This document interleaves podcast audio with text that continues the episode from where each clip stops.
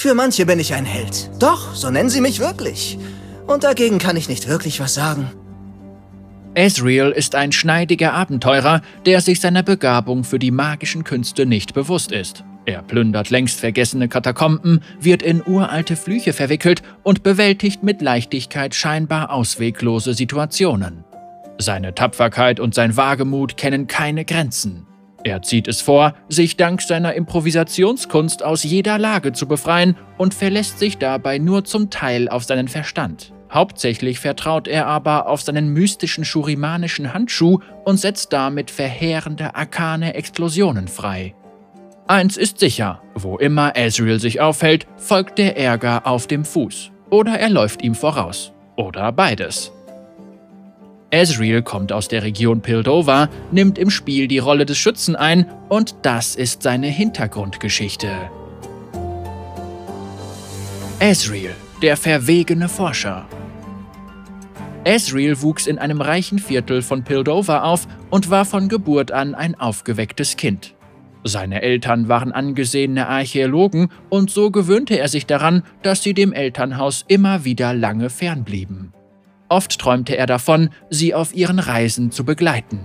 Er liebte es, Geschichten über große Abenteuer zu lauschen und teilte das Verlangen seiner Eltern, auch die letzten weißen Flecken auf allen Landkarten zu füllen.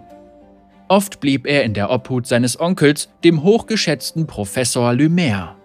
Dem Professor missfiel es, sich um ein derart tollkühnes und widerspenstiges Kind kümmern zu müssen, und er beauftragte die strengsten Lehrer, Ezreal in fortgeschrittener Kartografie, Hextech-Mechanik und der antiken Geschichte Runeterras zu unterrichten. Doch der Junge hatte eine Begabung dafür, Wissen wie ein Schwamm aufzusaugen und hielt Lernen für reine Zeitverschwendung. Seine Prüfungen bestand er spielend, ohne oder mit nur wenig Vorbereitung, was seinen Onkel noch wütender machte und ihm selbst mehr Zeit verschaffte, das Universitätsgelände zu durchstreifen. Ezreal machte sich einen Spaß daraus, Katz und Maus mit den Wächtern des Universitätsgeländes zu spielen und fand sich in den Tunneln unter den Vorlesungsräumen ebenso gut zurecht wie auf den Dächern der Bibliothek. Er übte sogar Schlösser zu knacken, schlich in die Amtsräume seiner Lehrer und räumte ihre Habseligkeiten zu seiner Belustigung um.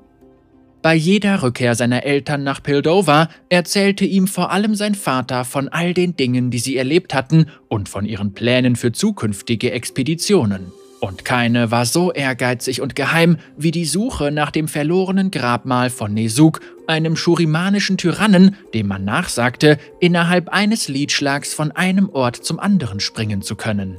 Sollte es Ezreals Vater gelingen, Nesuks Magie zu erlernen, so scherzte dieser, würde er auf all seinen Reisen einfach abends in Pildover vorbeischauen und mit seinem Sohn gemeinsam zu Abend essen. Der Junge wuchs heran und die Zeit zwischen den Besuchen seiner Eltern wurde länger und länger, bis sie schließlich eines Tages nicht wiederkehrten. Professor Lumière gestand unter Tränen ein, dass sie höchstwahrscheinlich irgendwo in der Wüste ums Leben gekommen waren, doch Ezreal konnte das nicht einfach so hinnehmen. Sie hatten sich immer viel zu gewissenhaft vorbereitet, sie mussten immer noch irgendwo da draußen sein. Der angehende Forscher würde das ihm ohnehin missliebige Lernen hinter sich lassen und alleine losziehen. Er wusste, wenn er je seine Mutter und seinen Vater finden wollte, musste er mit seiner Suche an der letzten Ruhestätte von Nesuk beginnen. Wochenlang sammelte er still und heimlich die nötige Ausrüstung von der Universität. Himmelskarten, Übersetzungen von Runensiegeln, Beschreibungen schurimanischer Bestattungsriten und eine Schutzbrille. Er hinterließ seinem Onkel einen Abschiedsbrief und schlich sich auf ein Versorgungsschiff mit Kurs auf Nashrameh. Er folgte den sorgfältigen Aufzeichnungen seiner Mutter und durchquerte die große Sai mit Handelskarawanen, die gen Süden zogen. Viele Monate lang erforschte er die höhlenartigen Ruinen unter den Wanderdünen, genoss die Freiheit des Unbekannten und stellte sich den unaussprechlichen Schrecken, die verborgene Kammern bewachten. Bei jedem Schritt stellte Ezreal sich vor, dass er die Reise seiner Eltern nachvollzog und der Lösung des Geheimnisses um ihr Verschwinden immer näher kam. Schließlich gelang ihm das, was seinen Eltern offenbar nicht gelungen war. Unter dem neueren Mausoleum eines namenlosen Imperators entdeckte er die Grabstätte von Nesuk. Der große Sarkophag war leer, bis auf einen glänzenden Bronzehandschuh, in dessen Mitte eine Kristallmatrix strahlte. Sobald Ezreal den Handschuh berührte, schien die Grabstätte sich gegen ihn zu wenden. Gerissen angelegte Fallen und Schutzzauber, die vor tausenden Jahren konstruiert worden waren, trachteten ihm nach dem Leben. Ohne auch nur einen Gedanken zu verschwenden, legte er den Handschuh an und sprengte sich den Weg durch Fels und Gestein.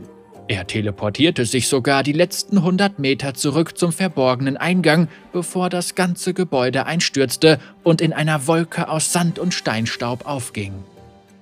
Schwer atmend blickte Ezreal auf den Handschuh hinunter, der im Takt seines Herzschlags summte. Er spürte, wie der Handschuh seine eigene Essenz abschöpfte und verstärkte. Dies, so erkannte er plötzlich, war eine furchterregende Waffe aus längst vergangenen Zeiten. Eine Waffe, die einem Gottkrieger von Shurima angemessen und das perfekte Werkzeug für einen Forscher war. Ezreal kehrte nach Pildover zurück, fand sich aber bald darauf ständig in neuen Abenteuern wieder.